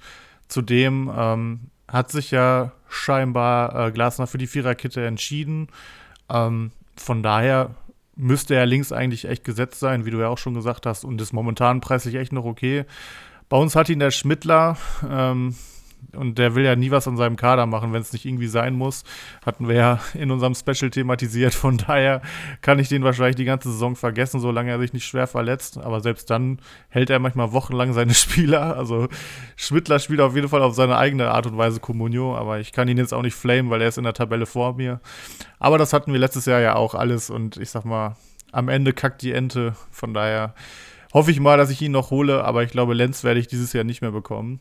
Ähm, was ich dich noch fragen wollte, Erik, es wird ja bei Frankfurt wahrscheinlich auch so sein im Stadion, ähm, dass ihr verschiedene Einlasszeiten hattet. Also, dass quasi, ich sag mal, das Spiel war um, ich weiß gar nicht mehr, 15.30 Uhr, glaube ich. Manche mussten schon um 13 Uhr rein, manche 14 Uhr. So ist es auf jeden Fall auf Schalke. Aber vor Ort haben wir dann gemerkt, dass sich da niemand dran hält und es auch niemand interessiert. Also es gibt eigentlich verschiedene Einlasszeiten, wann so einzelne Blöcke rein dürfen, aber eigentlich war es querbeet und es war auch allen Ordnern egal. Ich weiß nicht, wie es bei Frankfurt war. Nee, ähm, da gab es wirklich gar keine Einschränkung. Es gab praktisch nur eine Unterscheidung zwischen ähm, Personen, die sich vor Ort ausweisen mussten mit Impfnachweis und Personen, die das praktisch vorher in ihrer ähm, Frankfurt-App hinterlegt hatten. Das war die, ein, die einzige äh, Unterscheidung. Man konnte zu jeder Zeit über jeden Eingang rein. Also da scheint äh, Schalke ein bisschen anders zu sein, aber ich glaube, die Realität ist dann die gleiche im Stadion. Ne? Also es ist ja, Maskenpflicht auf dem gesamten Gelände gewesen. Das kann ich jetzt wirklich nicht behaupten, dass sich da alle dran gehalten haben. Ne? Man ist die Menschenmengen dann schon nicht mehr gewohnt. Also wir haben uns schon dran gehalten. Am Platz darfst du dann halt ausziehen. Aber du weißt, wie es ist. Ne? Jeder zweite Sonntagnachmittag äh, fünf Bier in der Blutbahn oder Apfelwein. Alles strahlig. Ähm, manche Leute sich vollgebrochen im Zug, alles wieder miterlebt. Also es ist wieder das, das alte Stadionerlebnis gewesen, ja. Endlich wieder Normalität, äh, geil. hat bei uns äh, auf, dem, auf, dem, auf, der Zugrückfahrt hat tatsächlich eine Frau geschafft, ähm, sich zu übergeben im Zug und hat die Maske nicht abgezogen. Also auch das oh. ähm, 10 von 10. Hatte noch irgendwer eine Maske geil. übrig oder musste sie danach noch tragen? Das ist, war im Nachbarabteil. Ich habe es nicht gesehen, ich habe es nur gehört und dann kamen praktisch die ganzen äh, Mitreisenden in unser Abteil und haben nur berichtet. Äh, Breche, also Breche nicht, im Zug ist halt auch was ganz Feines, ne? weil das schön ohne Fenster am besten und das zieht sich dann so richtig durch den Waggon. Das kann man einfach nur lieben. Bye. Herrlich. Sehr geil. Ich hätte noch eine Frage an euch, bevor wir hier weitermachen. Ähm, was ich nicht kapiert habe bei der Durchsicht jetzt auf der Suche nach den heißen Eisen, Darida von Hertha hat zwei Vorlagen gemacht, aber nur einen Sofascore von 7,2 und ich sehe keine eklatanten Fehler, die den noch nach unten gezogen haben. Im Gegenteil, er hat zwei von zwei Triplings gewonnen, vier von neun Zweikämpfen gewonnen. Du hast jetzt keine Hammerquote, aber für einen Mittelfeldspieler ist das ja in Ordnung.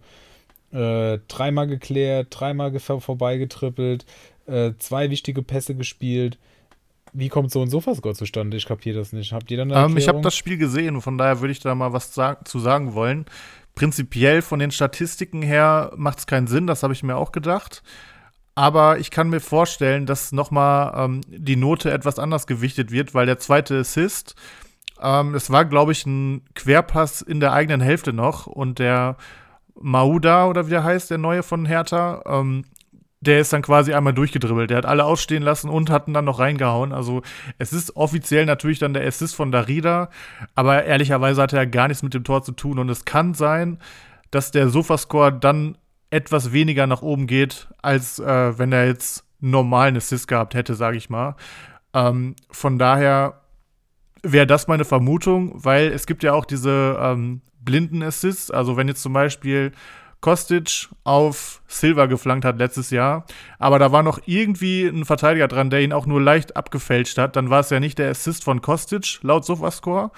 Aber trotzdem ist sein Sofascore etwas nach oben gegangen. Und ich kann mir vorstellen, dass es hier in dem Fall einfach in die andere Richtung war. Dass es zwar offiziell ein Assist war, er aber anders gewertet wird, weil er einfach, also dieses, das war überhaupt nicht relevant für das Tor. Okay, interessant. Ja, das ist ja bei Kickbase siehst du das dann ja immer schön aufgedröselt. Das ist ja das Schöne bei denen im Vergleich zu Kommune, dass du da genau äh, sehen kannst, was welche Punkte gibt. Und dann gibt es ja die Torvorlage und dann zusätzlich noch absichtliche Vorlage oder abgeprallte Vorlage oder sonst irgendwas. Und dann siehst du genau, warum das jetzt äh, mehr oder weniger hochgeht im Vergleich zu Sofascore, die da ja so ein Geheimnis draus machen. Naja, aber das war doch schon mal eine Erkenntnis. Vielen Dank dafür. Hast du noch einen für uns? Ich habe noch einen für euch. Du, du hast keinen mehr, Erik, ne? Oder hast du noch wen spontan gefunden? Nee, nee, mach du es. Okay. ich habe ja schon gesagt, ich habe drei Verteidiger. Ähm, ja, und der dritte bei mir im Bunde ist Reese Oxford von Augsburg. Ähm, 2,41 Millionen wert aktuell, das ist nicht wenig, aber er hat auch ein PPS von 3,33. Und äh, ich habe die Erkenntnis gehabt am Wochenende, dass Augsburg jetzt vermutlich vermehrt mit äh, Fünferkette spielen wird. Also mit drei Innenverteidigern und auf rechts dann Framberger und links Iago, den ich auch in meinem Team habe. Ähm, und mir ist aufgefallen, dass die sogar Dreierkette am Wochenende gespielt haben, obwohl Udokai nicht fit war. Also da hat ja Lord Gumni in der Innenverteidigung gespielt, was auch völlig wild, wild komplett, komplett wild. wild. aber die haben zu null gespielt. Von daher kann man, glaube ich, nichts sagen. Ähm, und ich gehe einfach mal davon aus, dass Udokai äh, Gumni ersetzen wird, weil äh, Oxford es auch wirklich gut macht. Und ich habe schon immer bei Oxford das Gefühl, und das deckt sich auch mit dem, ähm, was ich im Gefühl, äh, der Satz macht keinen Sinn, ich sag's einfach anders. Oxford hat man immer bei Spitch aufgestellt, weil er nichts gekostet hat. Und wenn er aber gespielt hat, dann hat er immer abgeliefert. Und bei Sofascore ist es genauso. Ähm, wenn er spielt, dann punktet er eigentlich auch gut. 3,33 PPS bestätigt das ja eigentlich, weil bis zu dem Spiel gerade hat Augsburg einfach auch schon viele Gegentore bekommen. Ich gehe davon aus, dass die jetzt dauerhaft mit Dreierkette Udokai, äh, Juveleo und Oxford spielen und dann ist er, glaube ich, einfach mit 2,41 Millionen noch gut bewertet und ich kann mir vorstellen, dass er den Dreierschnitt hält und ähm, auf jeden Fall ein Spieler wird in den nächsten Wochen, den äh, viele sich kaufen werden. Von daher schlagt jetzt schon zu, weil jetzt ist er preislich echt noch okay. Ich habe heute schon versucht, ihn zu bekommen von, äh, ich glaube, Cooles Blondes, aber der hat direkt abgeblockt, hat auch gesagt, dass er ihn Stammspielen sieht, von daher keine Chance. Aber ich hätte ihn gerne im Kader gehabt, weil ich finde bei ihm auf jeden Fall das Preis-Leistungs-Verhältnis echt gut. Kann ich voll und ganz zustimmen. Ja, ich habe auch auf ihn geboten, als er bei uns drauf war, habe ihn leider nicht bekommen, aber bin ja auch mit äh, Framberger schon bestens ausgestattet an der Defensivreihe. Das ist klar. Ja, dann wundert man sich, warum du Vorletzter bist, Mann. Also mich wundert es nicht, aber ui, ja, ich glaube viele andere. Vielleicht noch ähm, okay. ein paar Erkenntnisse vom Frankfurt-Spiel. Denn ich glaube, das war schon ganz aufschlussreich. Wenn man weiß, dass Oliver Glasner ähm, einfach seine, seine erste Elf sucht und dann gerne bei der bleibt, wenn die Mannschaft funktioniert. Klar, die Rotation durch die Europa League wird dazu kommen, aber ich würde mal sagen, Lenz, Hinteregger und Dicker sitzen felsenfest im Sattel, Trapp auch, So auch, Kamada, der beste Offensivspieler bei der Eintracht, mit Abstand muss man sagen. Alles, was gefährlich war, lief über Daichi Kamada, der war fast dann so ein bisschen allein gelassen und hat dann sogar die, die, die langen Bälle, die Sam Lammers nicht runterbekommen hat, hat dann sogar er noch, ähm, ja, auf sich gezogen und äh, Chancen kreiert. Also Kamada hatte auch zwei wirklich gute Chancen. Wenn er davon eine macht, ist er für mich der Spieler des Spiels. Neben Kostic natürlich. Kostic vermutlich jetzt auf links wieder gesetzt. Und ähm, ja, ein Jakic wird äh, mittelfristig auf jeden Fall Hustic verdrängen. Das ist eine absolute defensive Waffe. Ähm, das ist genau die Energie im Mittelfeld, die du brauchst für einen So, der dann nach vorne mehr machen kann. Der hat jetzt auch die Vorlage gehabt auf Kostic. Also ich glaube, ähm, Dreier Mittelfeld aus So, Jakic und Kamada. Absolut realistisch, langfristig. Und dann hast du halt nur noch zwei Positionen der Offensive. Und die zu besetzen, das ähm, liegt jetzt in Oliver Glasner.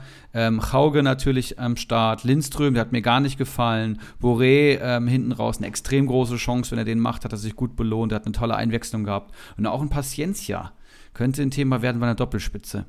Also ähm, muss man beobachten, auch das System, aber ich glaube, alle Namen, die ich vorher genannt habe, ähm, wenn es bei der Viererkette bleibt, absolut felsenfest im Sattel, darauf kann man bauen. Aber macht denn bei dem Kader aktuell eine Doppelspitze Sinn? Weil ich sag mal, Qualität hast ja eine Position dahinter ganz viel, ne? Gerade mit Lindström, mit Rauge, mit Kamada. Ähm, also Doppelspitze könnte ja dann eigentlich nur Boré Lammers sein oder halt Paciencia dabei, aber ich sag mal, Paciencia hat ja nicht die Qualität von einem Lindström, oder? Ja, Lindström ist halt so ein bisschen Bruder Leichtfuß, ne? Also der gewinnt keinen Zweikampf, ähm, ist halt dribbelstark, probiert viel, aber das ist halt die Bundesliga, ne? Und probiert viel und dribbelstark heißt dann im Endeffekt ähm, nichts gerissen und ausgewechselt. So, ich weiß nicht. Der ist noch jung, also 4-2-2-2 ähm, kann ich mir sehr gut vorstell vorstellen mit Kostic und Hauge auf den Außen.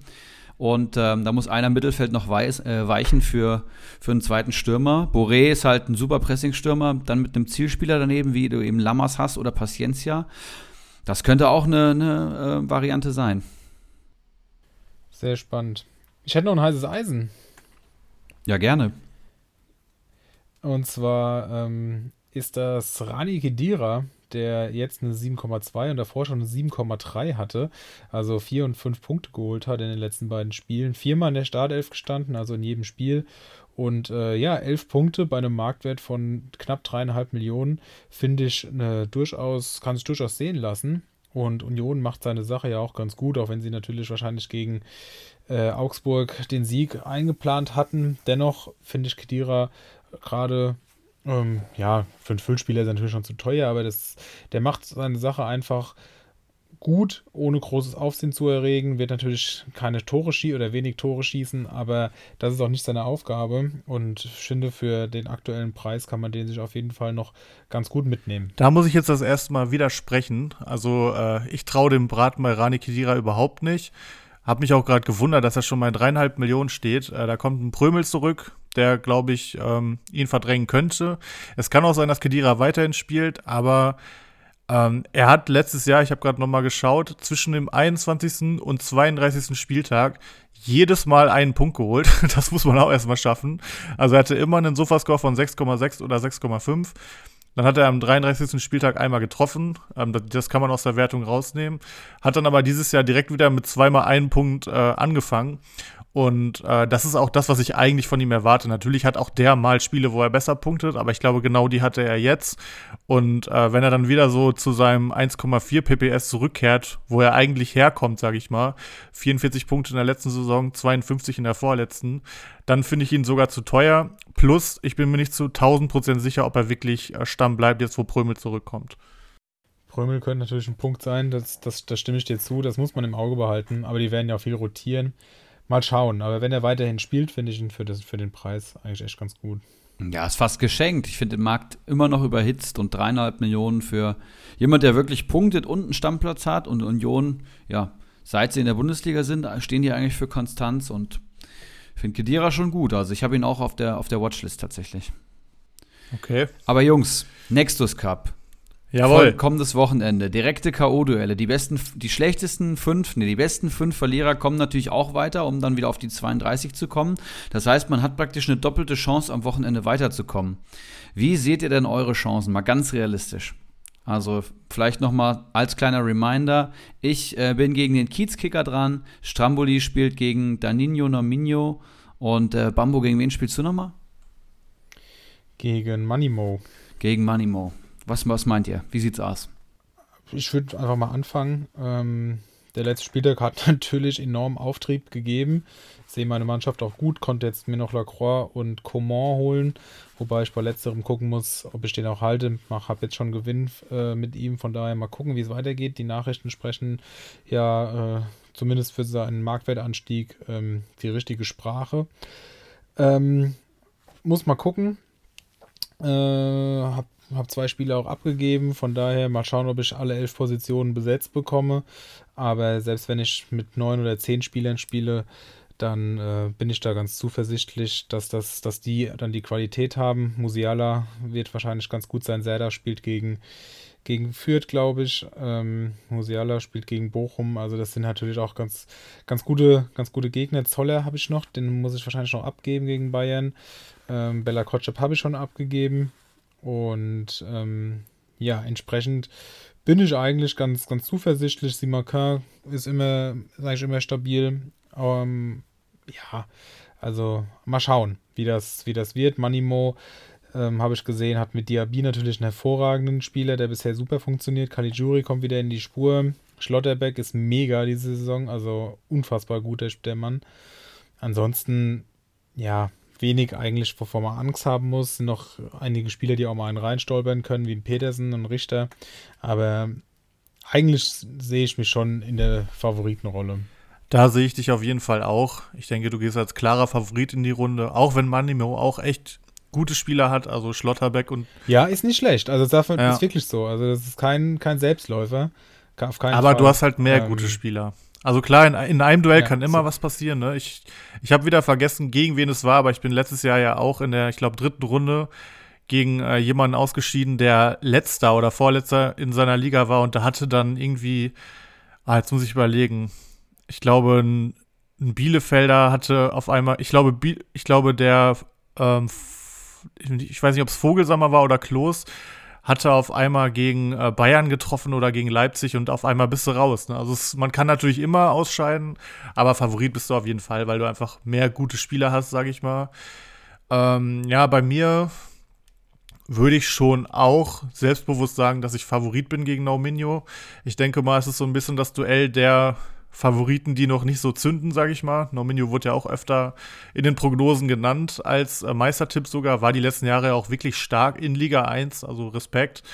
Ähm, ja, und mein Name fiel halt ständig. Ich denke mal auch im Zusammenhang einfach mit dem Malentransfer und ja, jetzt finde ich mich auf Platz 7 wieder, bin aber auf jeden Fall noch in Schlagdistanz. Also ich glaube, auf Platz 1 sind es 19 Punkte oder 20. Also das ist natürlich nichts und der Mannschaftswert stimmt nach wie vor. Ähm, bei uns ganz interessant, wir haben tatsächlich gleich drei Spieler, die sich spiegeln. Ähm, wir schleppen beide den Tapsoba durch. Er schon länger als ich, ähm, aber der Zwietracht Maximus hatte vor, ihn es bis Oktober ähm, ja, mitzuschleppen, um ihn dann entweder mit viel Marktgewinn, Marktwertgewinn zu verkaufen oder sogar dann aufzustellen. Musste ihn jetzt aber abgeben vor dem letzten Spieltag, dann dachte ich mir, komm, Nextus Cup hat für mich auf jeden Fall Priorität. Spiegeln kann ich ihn dann auch. Ähm, von daher, den werden wir beide mitziehen. Wir haben beide Orban, der bisher leider enttäuschend ist. Also ich habe auch schon kurz überlegt, ob ich ihn verkaufe vor Wut, äh, weil ich dachte mir vor der Saison, Orban, da hast du safe deine 5 PPS. Ich habe Orban als Spieler kennengelernt, äh, bei dem es nur ein Problem gibt und, das, und zwar, dass er manchmal rausrotiert wird. Und das ist aktuell überhaupt nicht der Fall, aber er fährt momentan einfach ein Zweier PPS. also dafür habe ich ihn nicht geholt. Das muss auf jeden Fall besser werden. Leipzig muss stabiler werden, aber wir haben eben schon drüber geredet. Die Gegner werden besser. Der macht vielleicht auch mal eine Ecke rein und von daher habe ich mir gedacht, wenn ich den jetzt abgebe und dann macht er am Wochenende eine Ecke rein, dann habe ich nicht nur die Punkte nicht von Orban, für die ich ihn geholt habe, sondern bin auch im Pokal raus deswegen der bleibt auf jeden Fall. Wir haben auch noch den Losilla von Bochum, beide. Also ich gehe auch da aus, davon aus, dass er den halten wird. Ich habe euch ja eben im Vorgespräch gesagt, dass der jetzt auch angeschlagen ist, aber der soll wohl äh, übermorgen schon wieder ins Training einsteigen. Von daher werden wir den auch, denke ich, beide behalten. Ja, und ansonsten hat er halt Grifo. Der kann natürlich immer ausrasten, der ist gefährlich. Ähm, und vor wem ich auch ein bisschen Angst habe, ist Bell tatsächlich, weil einfach die Mainz-Abwehr, falls das irgendwie 0-0 gegen Freiburg wird, ähm, dann können da auch echt acht Punkte oder so bei rauskommen. Die sind für alles zu haben da hinten drin. Ähm, von daher, vor dem habe ich ein bisschen Angst. Vor Duda ehrlich gesagt nicht so. Kunze hat jetzt auch gar nicht gespielt und im Sturm Lassmo und Behrens, äh, das schockiert mich jetzt auch nicht. Aber Grifo kann natürlich ausrasten. Ähm, da hoffe ich natürlich, dass mehr über die rechte Seite über Salai geht. Und ähm, ich habe natürlich meinen Kramaric da vorne drin. Und ich habe es tatsächlich im Gefühl, ich habe den im Sommer gekauft, damit er für mich scored. Er hat noch kein Tor in den ersten vier Spielen, aber ich glaube, jetzt gegen Bielefeld ist es soweit. Von daher würde ich tatsächlich sagen, auch im Hinblick darauf, dass ich jetzt diesen Spieltag, obwohl meine Big Guns überhaupt nicht performt haben, immerhin 27 Punkte holen konnte und Norminho nur 17, dass ich auch dort als äh, leichter Favorit reingehe, aber natürlich auch jederzeit ausscheiden kann. Ja, spannend. Ich sehe euch beide auch absolut als Favorit tatsächlich. Also Norminho da ist halt der Kasus Knacktus Grifo gegen Kramaric, das hast du schön ähm, analysiert. Felix über jeden Zweifel erhaben, würde ich mal sagen. Da sieht der Kader einfach zu gut aus, gerade mit dem 62-Punkte-Spieltag im Rücken. Und ich bin gegen. 64. Entschuldigung, Entschuldigung, Entschuldigung. Man muss ja schon bei der Wahrheit bleiben, ne? Ich habe insgesamt, glaube ich, 61 in äh, drei Spieltagen geholt. äh, Kiezkicker, gegen den spiele ich, äh, Liga 3. Der ist auch nicht gut drei, der, äh, dabei. Der hat nur 59 Punkte geholt, hat sich jetzt Modest in den Kader geholt, würde ihn aber vermutlich wieder verkaufen, denke ich mal. Wird er, da gehe ich stark von aus. Ja, denke ich auch. Und dann hat er halt äh, Akanji Ginter, beide stark, ja. Kübler, Lambropoulos, tolle Füller. Guerrero haben wir beide. Und dann hat er noch Uth und Hazard. Und äh, das war's. Also viele große Namen, die es halt alle entscheiden können. Also Ginter, Akanji können beide ein Tor schießen vorne. Ähm, Guerrero haben wir beide, okay. Und Ud Hazard sind auch beide für ein Tor gut. Ich weiß nicht, ob Hazard fit wird am Wochenende. Der hat eine Knöchelverletzung gehabt. Ähm, aber es wird vermutlich individuell entschieden hier das Ding. Und ähm, ja, die, vielleicht entscheiden es die Torschützen. Das würde ich ziemlich ausgeglichen sehen. Wir sind beide scheiße bisher. Ähm, er ist tatsächlich 15., obwohl er weniger Punkte geholt hat. Das spricht jetzt nicht für Liga 3. Ähm, aber ich sollte auch hier die Klappe nicht so weit aufreißen. Also ich habe schon ein bisschen Angst. Ich habe aber noch ja, knapp unter 10 Millionen zur Verfügung. Also ich werde auf jeden Fall meinen Kader jetzt noch verstärken. Ich habe Piontek verkauft um einfach einen safen Stammspieler zu haben, äh, mehr zu haben am Wochenende. Das hat ja nicht geklappt und äh, ja, braucht noch einen Mittelfeldspieler und dann mal schauen. Daumen drücken auf jeden Fall. Aber die, du musst halt jetzt die 10 Millionen noch gut ausgeben, ja. weil sonst ist das halt, gut, Unisivo und Klus, die können natürlich auch immer treffen, das ist schon okay. Und Baumgartner auch, ja. Ähm, Baumgartner hat aber jetzt, der kam ja auch nur von der Bank, also ganz schwierig. Ja, Länderspiele, ne? Auch. Ja, aber, aber trotzdem muss man im Auge behalten. Und dann, ja, Seashore Scully. Seashore ja auch gerne mal, auch gern mal Torschütze. aber ja, muss man wirklich sehen. 50-50. Akanji und Ginter sind natürlich super. Muss man einfach mal abwarten. Bin sehr gespannt. Sehr Bei gespannt. beiden von euch kann es eigentlich nur besser werden, würde ich sagen. Ähm, ich bin auch sehr gespannt, weil ich halte von Kiezkicker auch sehr viel. Habe ihn auch nicht da erwartet. Ähm, der Mannschaftswert stimmt auch. Also es kann eigentlich nur bergauf bei ihm gehen. Er hatte auch schon viel Pech. Ähm, das, er hat Player teuer gekauft, der sich, glaube ich, einen Tag später verletzt hatte. Dann hat er ihn mit viel Minus verkauft, nur um dann ein paar Tage später zu hören, dass er doch nicht so schwer verletzt ist. Also das war echt blöd gelaufen. Ich glaube, das stand tatsächlich, fällt bis auf weiteres aus und dann war er eine Woche später wieder am Start. Ähm, bitter gelaufen. Er hat Benze Baini gehabt, der jetzt gefühlt immer angeschlagen war, aber nie so verletzt, dass man ihn verkaufen musste. Ähm, ja, wird auf jeden Fall spannend. Ähm, aber drücke dir natürlich die Daumen, weil wir wollen ja alle drei weiterkommen. Wir wollen ja alle weiter in Feuer und Flamme für den Cup sein. Ähm, ja, wenn ihr Lust habt, Jungs, äh, würde ich on air euch noch eine Frage stellen zu Transfers. Und zwar habe ich gerade einmal auf mein Handy geschaut. Äh, und bei uns werden gerade Zoller, Klos und Fürich angeboten. Bei Fürich ist es so, der ist, glaube ich, noch nicht so weit, dass er nächste Woche spielen wird. Der ist, glaube ich, nicht so interessant. Aber Klos und Zoller könnte man zumindest mal drüber nachdenken. Ich glaube, Zoller ist bei über 6 Millionen, der vielleicht eher nicht. Von daher, von daher reduziere es eigentlich schon auf Klos. Würdet ihr euch Klos holen? Weil ich muss natürlich auch ein bisschen gucken, wen ich noch kaufe. Der spielt es gegen Hoffenheim, die nicht die beste Abwehr haben. Könnte man überlegen, oder? Ja, ich habe ihn auch im Kader. Viereinhalber PPS, ähm, ist auch über 6 Millionen wert, ist jetzt aber ordentlich gedroppt über Nacht, 550.000. Also ähnliche Situation wie bei Soloy, würde ich sagen. Und äh, Klos hat ja letzte Saison schon die 100 Punkte geknackt. Das hat mich sehr gewundert und gewinnt halt extrem viele Kopfballduelle. Das heißt, punktet auch mal ganz gut ohne Tor. Wenn Elfmeter, dann schießt Klos die Dinger und wenn nach einer Ecke, dann ist Klos auch am gefährlichsten. Also ich würde sagen, wenn du dir von Bielefeld einen holst, dann halt Klos, Pieper oder Ortega und äh, ich werde ihn auf jeden Fall halten zu Wochenende. Hast du gerade Alessandro Schöpf vergessen oder hast du ihn bewusst nicht genannt? Ich erinnere an seine fünf wichtigen Pässe und die 7,7, die er jetzt erst geholt hat gestern. Ist auch frech, dass wir den nicht bei den heißen Eisen dabei haben. Unfassbar.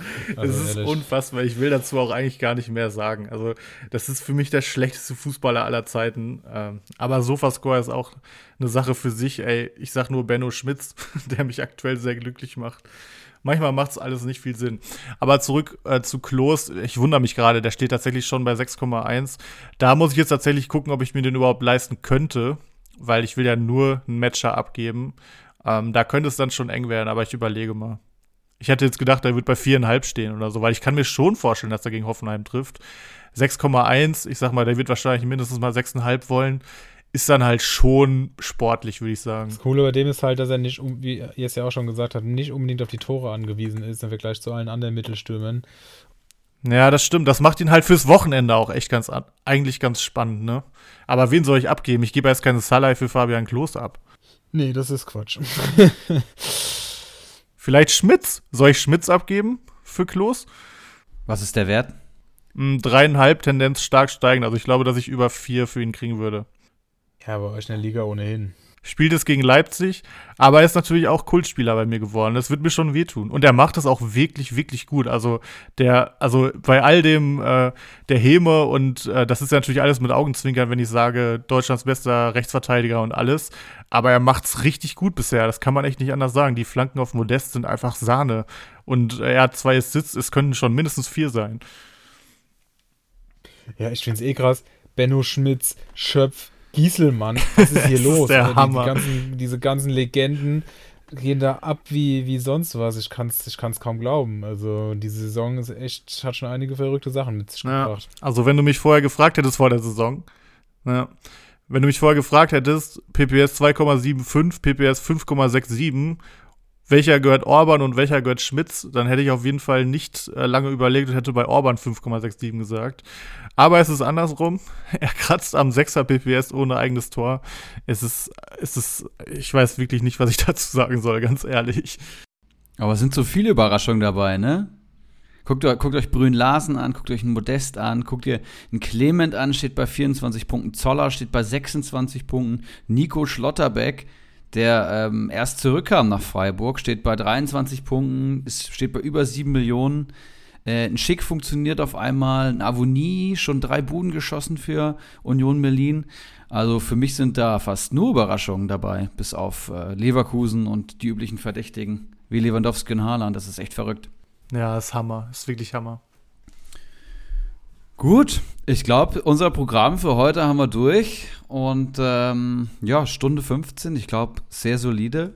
Und dann würde ich sagen, machen wir das Ding hier zu. Allen äh, Managern unserer Ligen alles Gute beim Nextus Cup. Ähm, weitere Informationen werden folgen. Am Wochenende erstmal mehr Punkte holen als die Konkurrenz oder ähm, so viele Punkte holen, dass ihr über die, die beste Verliererregel weiterkommt. Und äh, wünsche auch euch noch ein paar gute Transfers und hoffe, dass wir nächste Woche, wenn wir uns sprechen, in der Folge 112, alle drei berichten können, dass wir unsere Gegner geschlagen haben. Das hoffe ich auch. Jungs, macht's gut, gute Woche und dann hören wir uns nächste Woche und dann sehen wir uns ja auch schon. Ich kann es kaum erwarten, freue mich richtig und dann wird mal richtig eine, eine weggeleert. Jawohl, da wird richtig einer weggezecht, sich achtarmig einer reingeorgelt. Aber bevor wir jetzt 100 Synonyme für Saufen nennen, würde ich auch sagen, ciao, bis nächste Woche, macht's gut. Macht's gut, ciao. Ciao.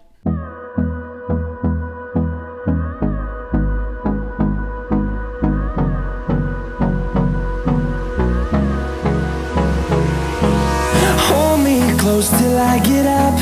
Time is barely on our side.